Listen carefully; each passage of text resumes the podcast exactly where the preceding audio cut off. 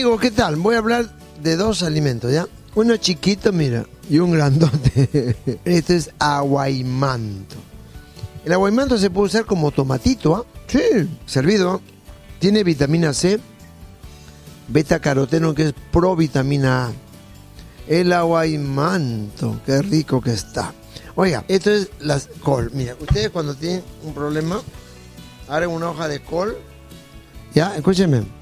La soasan, la soasan, una sartén caliente y se ponen el emplasto de col donde quieren desinflamar. ¡Wow! Miren la cola.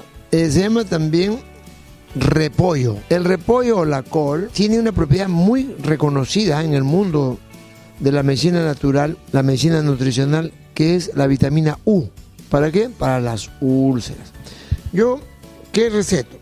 Extracto de col con zanahoria. Va muy bien. Como recién desayunar muy tarde, lo más tarde que pueda, pero tomar en ayunas. La col se puede comer en un sándwich en lugar de la lechuga, le pone la col. Pero la col cruda, solo col, con limoncito, tu aceitito de oliva si quieres, col cruda todo el día, desayuno col, almuerzo col, comida col. Al día siguiente los parásitos fuera. Mira pues. Y también tiene algo de omega 3, desde luego. Provitamina A, claro, clorofila, fibra, celulosa, hemicelulosa, baja los niveles de triglicéridos. Ya está el informe listo. Vamos, adelante.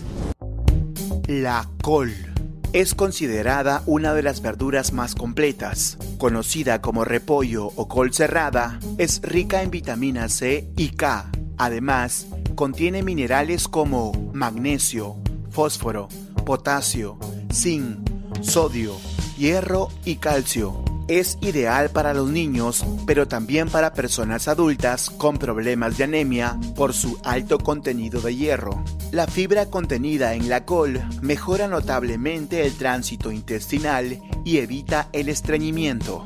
Se sugiere consumirla cruda para aprovechar al 100% sus nutrientes bajos en calorías. La col contiene omega 3, indispensable para tener una buena salud mental. Además, ayuda a reducir el colesterol malo. Para beneficiarse de todas sus bondades, se recomienda consumir verduras que no hayan sido tratadas con químicos.